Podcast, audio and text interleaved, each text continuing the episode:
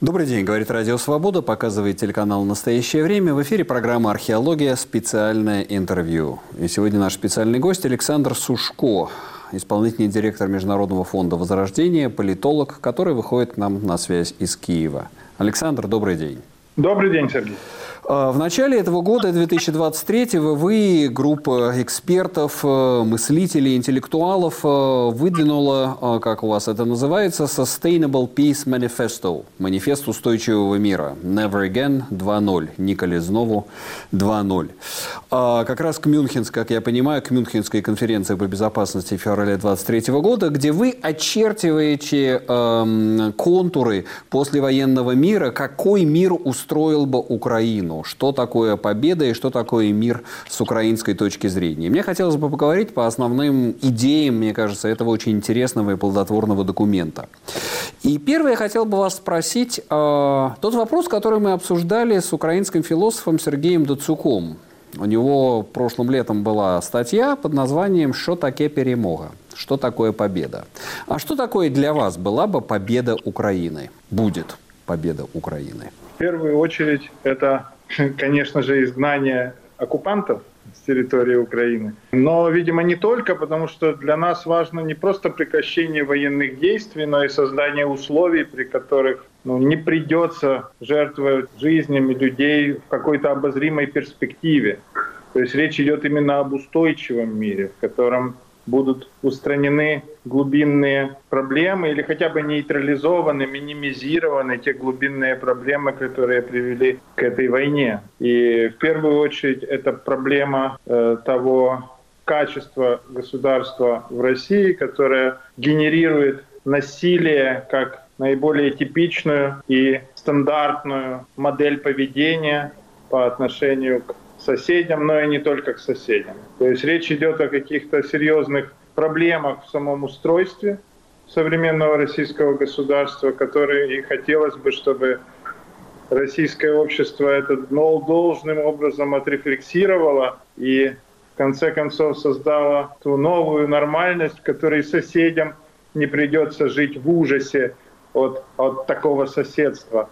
Вот. Есть надежда на то, чтобы но эта война не просто закончилась достойным миром и наказанием виновных, но также и вот созданием неких предпосылок на дольшую перспективу, что значит, наши дети не будут продолжать умирать вследствие там, неких маниакальных идей людей в Кремле. Да, и я с вами согласен, но мне кажется, что мы сейчас еще дальше от этого, чем мы были в начале войны. Потому что когда война начиналась, я, наверное, как и многие, имел иллюзию, что вот, ну вот сейчас-то российское общество проснется, очнется от этого морока, начнут приходить похоронки, начнутся санкции, дефициты, изоляция. Но ничего этого не происходит. Мы, более того, мы видим, как российское общество, в общем-то, проваливается в эту войну, не оказывает никакого деятельного сопротивления, за исключением отдельных отдельных очень достойных протестов, но это действительно единичные. И мы видим, как, как бы Россия подписывается на эту войну. И это действительно то, о чем вы говорите, говорит о каких-то фундаментальных, вообще о переучреждении России. Россия, которая не будет угрожать соседям. Это Россия, которой не было, наверное, еще никогда в истории. Но если чего-то не было никогда, это не значит, что этого не должно быть. Слишком большой запрос на то, чтобы прекратилась бесконечная череда кровавых историй вокруг, собственно, в нашем регионе, связанным с да. поведением российских элит и общества. Поэтому, безусловно, тут необходим комплекс последствий, которые создадут такие условия. Безусловно, это не то. Поэтому мы и говорим, что речь идет не просто о изгнании оккупанта с нашей территории, а также, во-первых, это необходимо такую, та, такие решения международные, правовые, судебные, которые бы создали некую новую поствоенную реальность, которую, в которой Россия вынуждена была бы меняться. Меняться по-разному. Безусловно, мы не можем предвидеть всех параметров этих изменений, но хотя бы некоторые общие контуры, безусловно, должны быть. Да? И мы говорим о том, что Россия должна как минимум вернуться к тем основаниям, которые были записаны в ее Конституции э, еще после распада СССР. Да, в 1993 году. Да, это и федерализация, это реальное, э, реальное уважение прав тех народов, которые, собственно, э, проживают в России. Нужно, безусловно, вернуться к идее деимпериализации, деколонизации России или рефедерализации. Я не знаю, это по-разному можно называть, но по сути это отказ от централизованного, милитаризированного государства, которое ищет свою судьбу в насилии над соседними народами. Да, я с вами здесь полностью, полностью солидарен, сам об этом пишу э, и, так сказать, и в книгах, и в статьях своих. Но я не знаю, моя мысль, мое воображение останавливается перед э, масштабом этой задачи. Потому что, по сути говоря, мы, э, мы рассуждаем о том, что России необходима такая же терапия, как, условно говоря, Германии после 1945 года. Нужно переучреждение, как было переучреждено немецкое государство, да, э, до нулевого уровня, да, штунде нуль в Германии было. И вот Россия должна быть фактически демонтирована до вот этого ground zero, до нулевого уровня, до штунде нуль, э, с которого начать переучреждать себя на новых э, федеративных и конституционных основаниях. Но здесь нет ничего э, в плане человеческой истории невозможного. Есть немало историй, когда фактически государство было э, переучреждено таким образом, и в частности отказ от имперской составляющей, от э, насилия как основной, э, основной темы, основного способа отношений с внешним миром происходили. Да, безусловно, тут многие вещи кажутся сейчас фантастическими. Типа вот вы нам предлагаете, как оно должно быть, а давайте попробуем этого достичь. Да, тут нет простого алгоритма, тут нет, знаете, такого э, просто принять закон и ему следовать. Это сложный исторический процесс. Но многое зависит от того, насколько мир осознает необходимость таких изменений и создаст определенные для этого условия, предпосылки, которые будут создавать новую рамку, Э, в которой Россия вынуждена будет двигаться и учитывать эту рамку. Давайте, давайте поговорим вот по параметрам вашего манифеста устойчивого мира. У вас определена определенная дорожная карта из пунктов, которые должны быть реализованы. И первый, конечно, это наказание военных преступников. Как вам это видится? Как некий международный Нюрнберг? Или, может быть, они должны быть э, осуждены на территории Украины по украинским законам? Ну, смотрите, тут нет одного простого ответа, потому что есть разные кейсы, есть разные варианты и составляющие решения вопроса ответственности за войну. В частности, есть преступление, которое называется агрессия. Это то, что описано, соответственно, в международном праве и согласно которому может быть отдельный процесс, процесс, который касается всего государства и его руководства, которое приняло решение о вооруженном нападении на соседнее государство. Но есть также очень много конкретных кейсов, то есть есть э, военные, которые совершали конкретные преступления, и в Украине зафиксированы уже десятки тысяч э, таких кейсов разные в своем масштабе, в своем содержании, но в любом случае это огромное количество кейсов, и нет на сегодняшний день ни одной правоохранительной системы, которая могла бы должным образом полностью переварить то количество кейсов и выдать приговоры, да, то есть обеспечить э, в одиночку э, правосудие. Поэтому нужна комбинация решений – есть международное правосудие. То есть сейчас еще ведутся дискуссии по поводу того, какая модель может быть применена в отношении агрессии. Да, то есть, конечно, для Украины э, более предпочтительной является модель международного трибунала, который был бы создан решением на основании решения Генеральной Ассамблеи ООН. Почему? Потому что, ну да, э, сейчас также существует юрисдикция Международного криминального суда, который действует на основе римского статута. Как раз начинаются слушания в Гааге сейчас. Но это Международный суд ООН, это уже третья тема, угу. которая э, тоже э, имеет свою содержательную сторону. Там речь идет о конвенции о геноциде. Это вообще самое э, далеко идущее обвинение. И если удастся продвинуться по этому обвинению, то это будет колоссальный прорыв, потому что с юридическим... Мы часто употребляем слово геноцид, но с юридической точки зрения это достаточно сложно. То есть это одно из самых сложно доказуемых международных преступлений. Есть, да, мы много говорили в нашей программе, есть разные школы юристов международных, так сказать, есть в том числе большие авторитеты, которые говорят, что происходящее в Украине, там особенно Мариуполь, Буча, Ирпень и вот эти вот отдельные города, это можно отнести к категории геноцида. Пон- понятно, думаю, да. Я думаю, что тут очень важно замысел, да, то есть не само по себе убийство людей э, является геноцидом. Э, если есть целеполагание на уничтожение целой группы, на стирание идентичности, э, а, то тогда это, могут, это может трактоваться как признак геноцида. А мы имеем достаточно серьезные основания, ведь идеология войны очень хорошо озвучена была Путиным и в его статье так называемой о, о историческом единстве украинского и российского народов, 21 год, июнь, где он фактически обосновывает э, отказ украинцам в собственной исторической судьбе, в собственной истории, идентичности. Затем его речи от 21 и 24 февраля 22 года – где он фактически повторяет свои безумные идеи о том, что украинцев э, придумал вообще Ленин, большевики и так далее.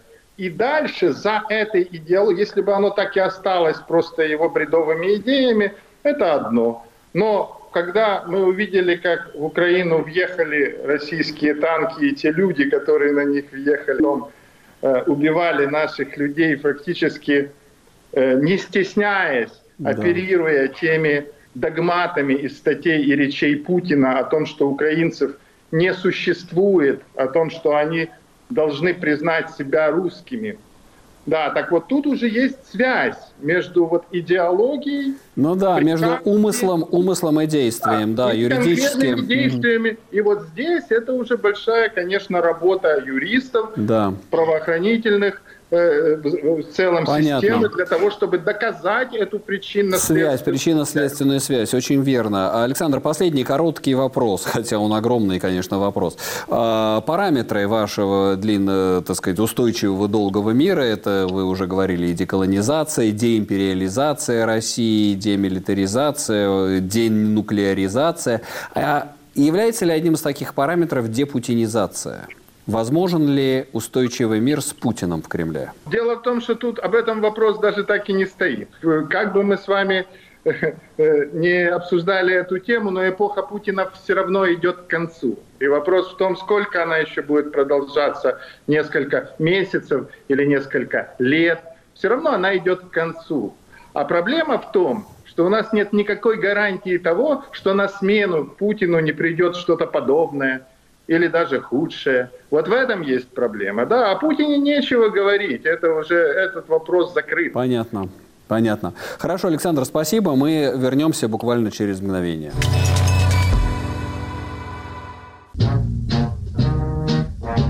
Обратный адрес – я Владимир Абаринов, и это шестой сезон моего подкаста о людях двойной культуры. Может быть, и людей рожать э, Барби может, без всякого позора для себя. Они больше всего на свете боялись, что по каким-то политическим причинам их бомбу не взорвут. Слушайте «Обратный адрес» в эфире «Радио Свобода» по пятницам в 18.05 по московскому времени и на всех подкаст-платформах в удобное для себя время.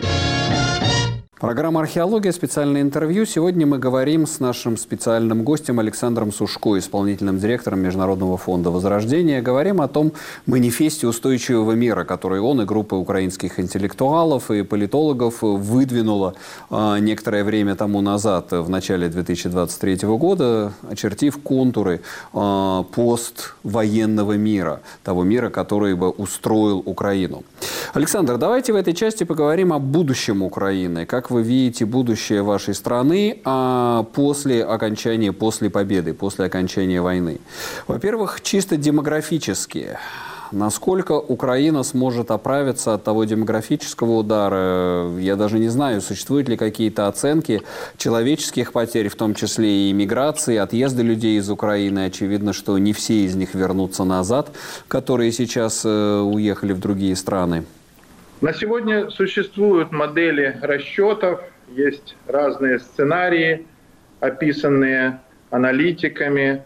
Э, они, конечно, не очень радужные. Даже в случае того, что война э, закончится скоро, и Россия уберется с территории Украины, все равно потери очень значительные. И той Украины, которая, э, которую мы знали, человеческими, экономическими, социальными, природными ресурсами в том виде уже не будет, будет большое что-то другое.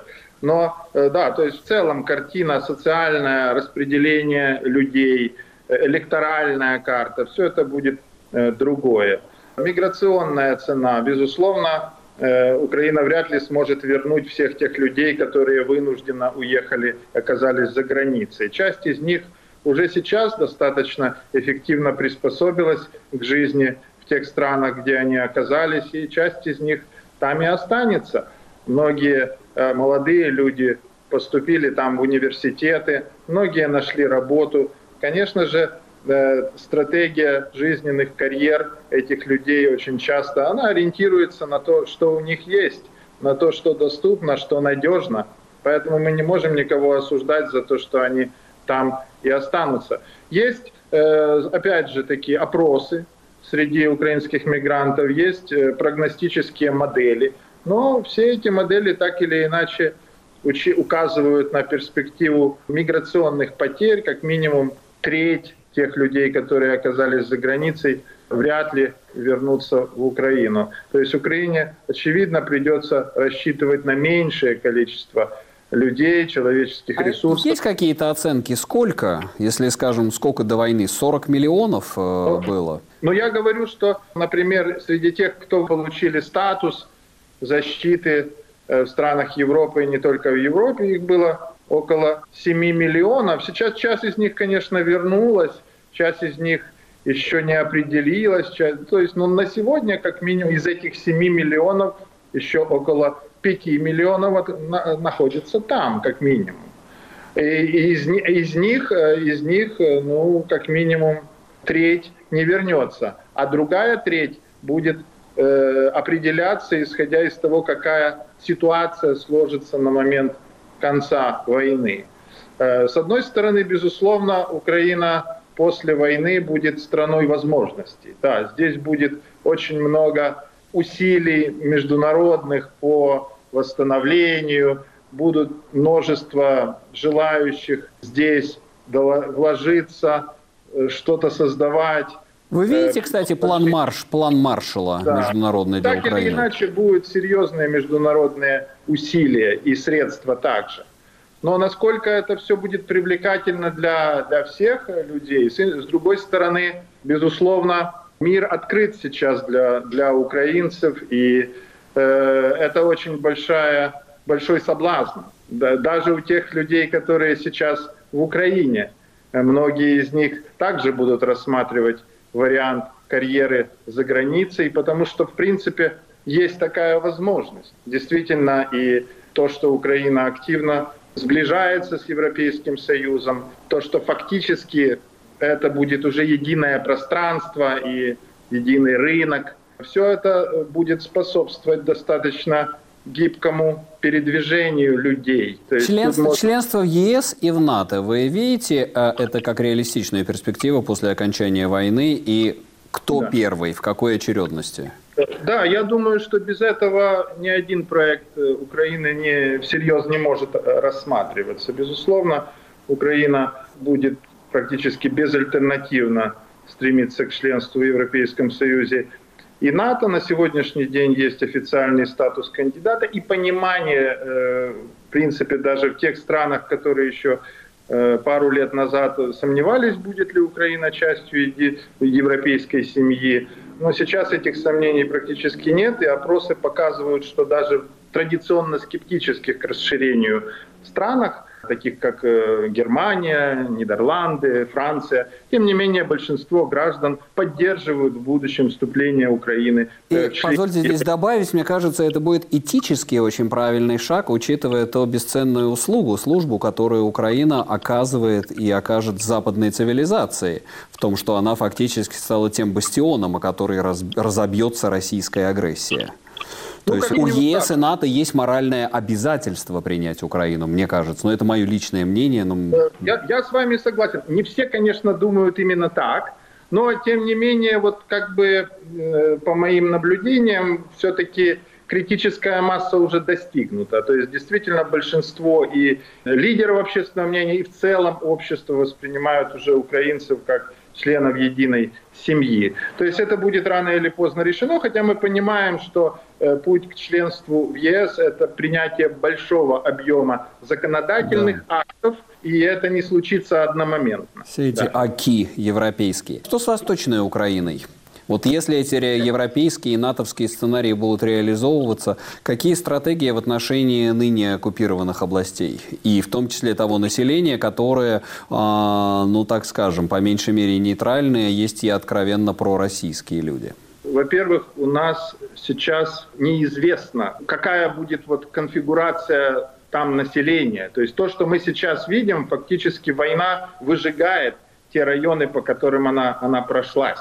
И это чисто теоретически мы можем с вами рассуждать да, про э, да. людей, которые живут в Донецкой области. Но если сейчас мы посмотрим, там, что думает население Бахмута, например, по да. поводу вы правы, э, вы правы, а, да, это выжженное... Оно не думает, потому что нету там, по сути, населения. Да. Это выжженная земля.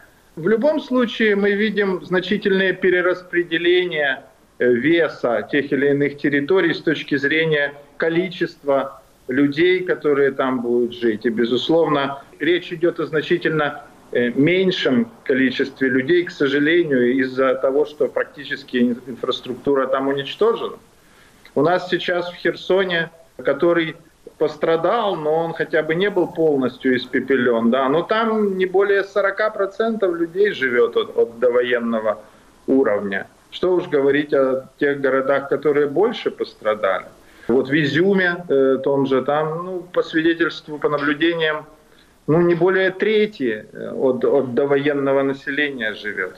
Поэтому пока рано говорить о том, какую роль будет играть общественное мнение в этих регионах, но в целом, если мы посмотрим на тенденции, те опросы, которые есть, они показывают, что в Украине война в значительной мере способствовала преодолению региональных различий в плане оценки геополитического вектора страны.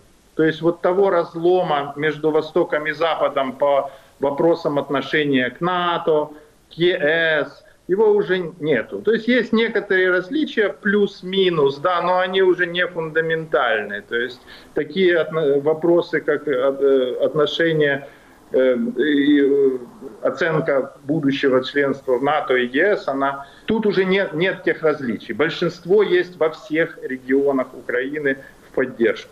А такой сложный вопрос. Я понимаю, что, конечно, здесь э, ну, сложно даже представить про людей, потерявших близких, э, с, с, или как бы потерявших дом или ставших инвалидами. Может ли Украина когда-нибудь простить Россию? Ну, и, слушайте, что, и, что, и, что для, и что для этого я нужно? Думаю, что мы, мы можем теоретизировать об этом. Я думаю, что это вопрос к следующим поколениям. Но я думаю, что на этот вопрос ответит э, в какой-то значительной мере э, он в руках э, России, потому что должен появиться некий условный Вилли Брандт российский, который приедет в Бучу, станет на колени и что-то скажет, что он должен был бы сказать. Это, наверное, произойдет не в ближайшей перспективе, но я допускаю, что когда-то это может произойти. Да, это хорошая и, вот метафора, так, да. Да, и вот тогда, тогда уже вопрос будет практической плоскости. А пока что... Вы правы. Да, пока вы, вы, я согласен. Да, я сам задал этот вопрос и как бы понял, что сейчас, в, э, в осенью 2023 года, он пока не релевантен. Даже ставить его не нужно, по крайней мере, по отношению к тем, к украинцам, ко всей стране, которая несет такие потери. Вы знаете, в конце я хотел бы такие менее э, приятные, что ли, э, идеи о, о будущем Украины. О ближай... Мы говорили о более далеком будущем, будущем после победы победы, да, которая все-таки, надеемся, неизбежна. Но ближайшее будущее. Потому что пока что все-таки, мне кажется, долгая война. Война затягивается. Речь идет не о месяцах даже ближайших, а о более долгом сроке. Готова ли Украина? Не исчерпывается ли ресурс терпения, человеческий ресурс, материальный ресурс, союзнический ресурс? А готова ли Украина к долгой войне? Потому что Путин и Россия показывают, что они готовы. А готова ли Украина? Вопрос, на самом деле, знаете, мы э, знаем историю, а история нам говорит, что вот то, что там заявляют политики, да, э, что они готовы, что они там имеют в виду, оно очень часто потом не подкрепляется реалиями, да, то есть сколько раз там можно вспомнить и Первую мировую войну, когда э, всем казалось, что страна это, готова, а потом вдруг что-то случилось такое, что все лопнуло, да, да. в одночасье. Вот, поэтому мы не знаем, как эта готовность э, себя проявит. Реализуется, да, с российской стороны.